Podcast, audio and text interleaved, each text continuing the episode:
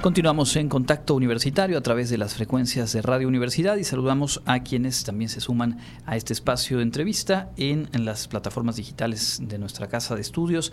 En esta tarde nos da mucho gusto recibir en cabina al doctor Alfonso Aguilar Pereira.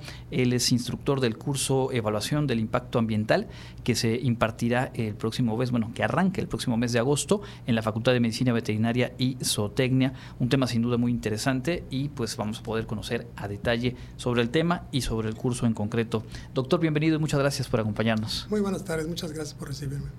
Bueno, en principio eh, le propongo ayudarnos a comprender eh, la importancia del trabajo justo de la evaluación de impacto ambiental, partiendo del concepto mismo. Eh, ¿A qué se refiere impacto ambiental? ¿Cómo podríamos definirlo? Sí, digamos que el impacto ambiental es aquel efecto que tiene cualquier tipo de construcción, vamos a decir, o edificación por parte del ser humano en el ambiente. ¿no? Digamos que lo que intenta el impacto ambiental es, identificar hasta qué grado de degradación puede llegar a tener el ambiente con base en las construcciones que se están haciendo para el crecimiento urbano. Aquí imagino que cabe eh, decir que prácticamente cualquier proyecto de esta naturaleza tiene un impacto ambiental. Es decir, no se trata de, que hayan eh, proyectos que no generen un impacto. El tema es cuántos, cuáles y, qué tanto puede resistir un espacio concreto, ¿no? Es correcto, sí. De hecho, la legislación ambiental que prevaleciente en México ha creado instrumentos de política ambiental y uno de esos instrumentos de política ambiental que va de la mano con la evaluación del impacto ambiental es el ordenamiento ecológico territorial y, es a nivel federal, principalmente. También a nivel estatal, pero a nivel federal lo que intenta es que eh, la persona va a adquirir ciertos conocimientos para identificar qué dice la ley ambiental y cuáles son los mecanismos para poder lograr que las edificaciones o construcciones puedan darse en ciertos lugares geográficos, ¿no? porque México se ha dividido en, en, unidades de gestión ambiental y lo que intenta es el, la evaluación de impacto ambiental es decirle a la autoridad que la obra o proyecto que se va a hacer eh, está de acuerdo a la norma ambiental. En los últimos años hemos estado escuchando con, frecuencia el, término, eh, pienso marcadamente en nuestra región con una obra como el, llamado Tren Maya, pero eh, preguntarle, ¿este tipo de evaluaciones aplica tanto para obras realizadas por los gobiernos como para particulares? Es decir, la legislación aplica en general, ¿no? Sí, digamos que los particulares tienen que seguir la norma del gobierno, eh, el gobierno federal, es el que te va a autorizar o te va a negar ciertas obras que se vayan a hacer. ¿no? Y sí, hay una gran polémica en muchas construcciones, dígase aeropuertos, refinerías, eh, vías férreas, puertos, eh, fraccionamientos, o sea, unidades habitacionales, carreteras, tendidos eléctricos, eh, petroquímicos, todo, todo eso necesita de que el gobierno dé fe y esa, y esa fe la da a través de una validación que la hacen los consultores, que son ah, los que van a hacer el estudio de impacto ambiental, porque la persona común y corriente no lo va a hacer. Tienen que hacerlo los consultores ambientales siguiendo las normas que dice la legislación ambiental. ¿Y hace más o menos cuánto tiempo que se ha implementado esta legislación? Porque pensamos hoy por hoy en eh, pues la contundencia de algunas consecuencias del cambio climático y todo lo que vivimos. Eh, y me pregunto qué tan a tiempo llegaron estas medidas y obviamente qué tanto se está logrando eh, aplicarlas. Sí, digamos que esto de atender al, ambiente surgió en los 80 a raíz de los, de los tratados internacionales en los que México ha participado, de las Naciones Unidas en los cuales eh, antes se le daba atención a la salubridad. Digamos que, que, no había la cuestión de la ecología o algo así, en, esas épocas era la salubridad, la, salud pública.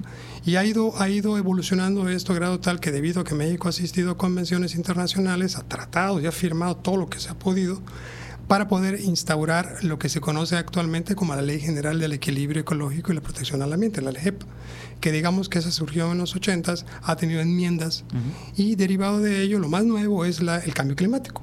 Pero han surgido leyes, ya surgió la ley de cambio climático, general de cambio climático y una serie de leyes que van en conjunto con la ley EPA, que la ley EPA es la más grande, pero hay muchas otras leyes y hay normas oficiales mexicanas y hay reglamentos y demás. Entonces el, el consultor lo que tiene que hacer es, como si fuera un abogado ambiental, eh, defender a su cliente el cliente es el, eh, digamos, el empresario que quiere construir algo. y decirle a su cliente, ¿sabes qué? Si se puede o no se puede construir porque la ley lo permite o no lo permite. Correcto. Y antes de entrar ya de lleno a los detalles del curso, eh, preguntarle qué tipo de factores eh, concretos se, se, evalúan. Me imagino que hay múltiples situaciones que observar respecto a una propuesta de construir una carretera, un fraccionamiento, pero eh, de manera aterrizada, digamos, para público no experto, ¿qué tipo de, de, factores entran en juego? Sí, es sencillo, en el sentido de que, pues, digamos que no se tiene mucho tiempo para hacer la evaluación de impacto ambiental o el manifiesto impacto ambiental, que esa es la palabra correcta. Uh -huh que involucra hacer un reconocimiento del terreno, del área, identificar factores bióticos, abióticos, hacer listados de especies, de los que hay, si hay especies que están en la norma oficial 059 semana 2010, que es la que, están, la que reconoce especies en peligro de extinción, o eh, ver de dónde viene el agua, qué se va a usar, dónde se va a ir el agua, ver plantas de tratamiento. Primero que nada hay que revisar el ordenamiento ecológico territorial. Uh -huh. Ese lugar geográfico se va a construir lo que se quiere, es qué dice el ordenamiento. Primero que nada, ¿hay ordenamiento en ese lugar? Si no hay ordenamiento, surge una problemática. La ley ambiental, perdón que lo comente, pero la ley ambiental no es perfecta. Es, tiene muchos, muchos, muchos agujeros. Y obviamente hay, hay, a veces que se cometen cosas que no deberían de cometerse y eh, digamos que es imperfecto.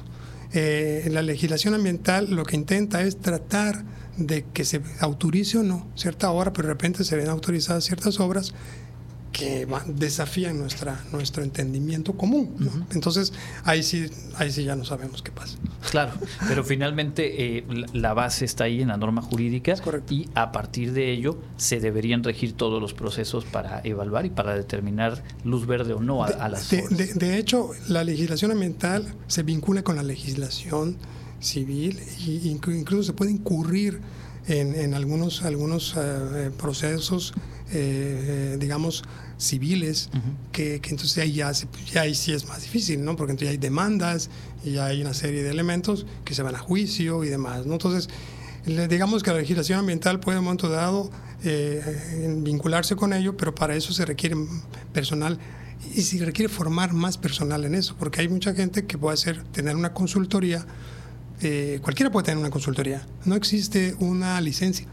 Para lo que sí se requiere licencia es para ser auditor ambiental, es otra cosa. Uh -huh. Pero para ser un consultor, tú puedes ser un ingeniero, arquitecto, biólogo, abogado. Si tienes, si conoces más o menos cómo está esto y, y, y, y, buscas gente que te vaya a apoyar, que tú requieres un equipo multidisciplinario para hacer esto y tienes clientela, pues puedes hacerlo. Claro, que no es lo ideal y que obviamente el, el, trabajo de formación, como este curso al que nos vamos a referir, pues tiene eh, entre otros objetivos ese, ¿no? Que quienes Exacto. finalmente tengan esa responsabilidad, tengan todos los elementos para realizarlo de manera correcta. Es correcto. ¿Cuándo eh, se va a iniciar el, eh, este curso? ¿A quiénes está dirigido? ¿Y hasta cuándo tienen para registrarse? Porque entiendo que pues ya sí. estamos en ello. El curso, el curso inicia en, en agosto, fines de agosto. Está la, la, la información en, en, redes sociales. Eh, y termina en octubre. Uh -huh. está pensado para dos públicos. El público general, que quiere actualizarse, porque hay gente que quiere formar su consultoría o que participa en algunos estudios y quiere independizarse. Y el otro público son los estudiantes de licenciatura, que es una opción a titulación. Si tú te inscribes a este Correcto. curso y lo apruebas, ya puedes tener tu, eh, aspirar a tu título de biología, biología marina o agroecología veterinaria que tenemos allá en, en la facultad. Eh, entonces, digamos que ese sería el público. Este curso lo tenemos ofertando 14 años en el curso uh -huh. y hemos tenido, hemos formado o han participado más de 200 personas.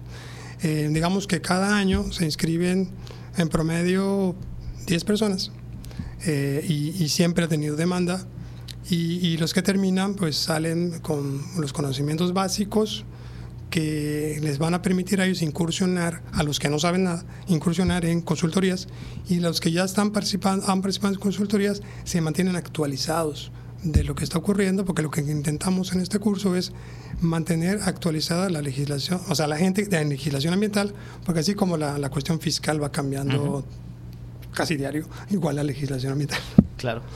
Entonces, digamos, tanto para estudiantes del campus de Ciencias Biológicas y Agropecuarias que pueden tomarlo como opción a titulación, como para egresadas, egresados o público en general que pueda tener interés, que estén vinculados de una u otra manera con estas evaluaciones de impacto ambiental.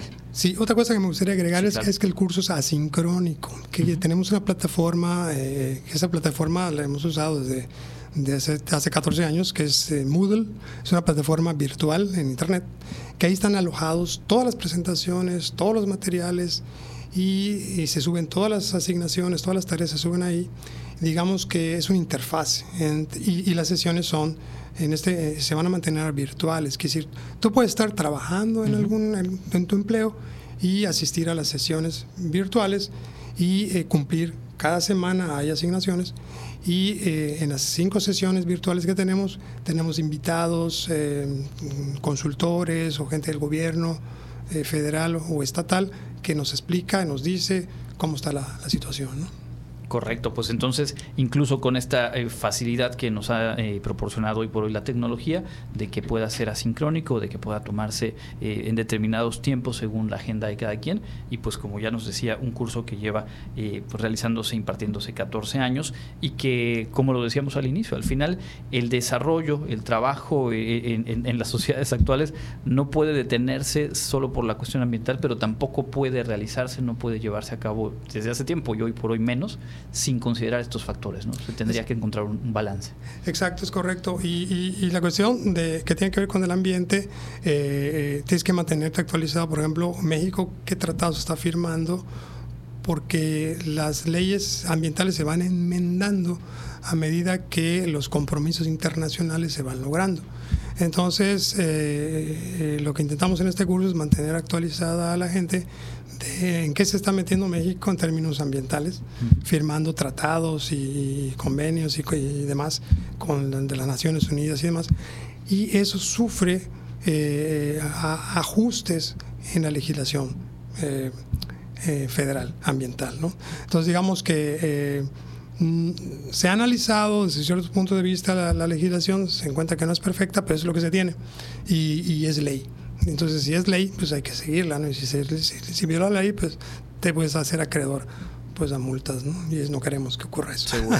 Sí, tal cual, tal cual es el objetivo y por ello nos, nos interesaba mucho el poder conocer a detalle eh, tanto pues, estos eh, puntos para poder participar como lo que hay detrás, porque insisto, creo que en los últimos años y quizá pudiéramos ver en ello un avance a nivel de sociedad en general, nos hemos familiarizado un poco con el término de manifestaciones de impacto ambiental y creo que también ahí está el elemento que puede cerrar la pinza en la actitud que como sociedad se pueda tomar ante ello. Sí, y, le comento a tu audiencia que todos podemos participar porque todos los manifiestos de impacto ambiental se ponen a vista pública. ¿Qué quiere decir esto? Que se suben a un, a un sitio de internet, la Semarnat lo sube, y cada quien puede emitir opiniones de hecho, el, manifiesto del 3 Maya estuvo ahí para que la gente lo vea. Pero te voy a decir una cosa, a veces es muy difícil que la gente comprenda los apartados de un manifiesto de impacto ambiental porque pues 900 hojas de un manifiesto de impacto no va a leer la gente, ¿no? Pero hay ciertos puntos clave que les decimos a los estudiantes y a los participantes en este curso, de, desmenuzamos el manifiesto y les decimos, ¿qué es lo más importante del manifiesto de impacto ambiental? La vinculación con los ordenamientos ambientales. Si no está vinculado el manifiesto, ese es el corazón. No, de, nada sirve la metodología para identificar los impactos, porque no está vinculado primero. ¿Vinculado qué quiere decir? Que esté de acuerdo con el ordenamiento. Vamos a suponer, si una granja se va a, acuícola se va a construir en ese lugar que dice el ordenamiento que no se permite la granja, sí, desde ahí. Desde ahí, ¿no? Exacto. Y los revisores federales y estatales lo primero que revisan es eso. Si la vinculación no jala, no lo revisan. Ahora, si la vinculación está bien, ¿qué metodología usaste? Y así se, se, sigue. Entonces, digamos que el que va a elaborar un manifiesto tiene que ver si está vinculado. Esa es la palabra clave. clave.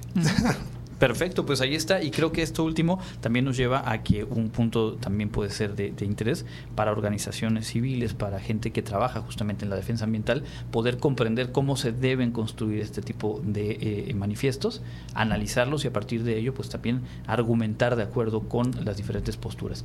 ¿Algo más que quiera agregar, doctor? Sí, eso que acabas de decir es muy importante. Eh, para, que, para que el gobierno te pueda hacer caso, tiene que ser una sociedad civil y más que nada tiene que ser un grupo ya formado. Porque una persona sola no le va a hacer caso, pero un grupo ya como tal que, que tengan los elementos suficientes para poder debatir, tendría un poquito más de, de, voz. Que, pero el público en general puede hacerlo, ¿no? Pues tú puedes opinar de todas las obras, por ejemplo, los, los, eh, el parque eólico, eh, los muelles, como el de Cozumel, eh, y, obviamente el Tren Maya. Uno, obviamente, pues ya se construyó, dirá uno, ya que se va, ya está, ¿no? Entonces ya, ya ahí, una vez que se construya, ya, ya, ya está. Ahora que ahora, ahora aplican las auditorías ambientales, que eso ya pues la persona no interviene, porque ya está construido, ya no se puede mover. Claro, pero al final es, ir generando, digamos, esta actitud proactiva. Exacto, la, actitud proactiva y que la gente se preocupa y diga, así como la gente se puede llegar a preocupar porque la basura está tirada, uno se puede preocupar por qué, está pasando con el ambiente, porque se está construyendo esto, porque se está construyendo lo otro. Ahora, una cosa importante quiero comentarte, que el manifiesto de impacto ambiental aplica principalmente en zonas fuera del área urbana. Dentro del área urbana no aplican los manifiestos de impacto ambiental, aplican otro tipo de, tienen que estarse, de, tienen que haberse mencionado en los planes de desarrollo urbano. Las construcciones que vas a hacer modificaciones ya no, ya no intervienen los manifiestos. Los manifiestos se realizan en zonas donde hay un cambio de uso de suelo que no son urbanas. Eso es muy importante. Eso se lo comentamos a, los participantes para que sepan, oye, y aquí voy a, voy a remodelar mi casa, ¿necesito un manifiesto de impacto ambiental? No. Claro. Es otro tipo de permiso que sí necesitas para el municipio y demás. Voy a construir mi casa eh, aquí en, en, Timucuy. Sí necesitas un manifiesto de impacto ambiental, ¿no? Porque no hay un plan de desarrollo urbano ahí.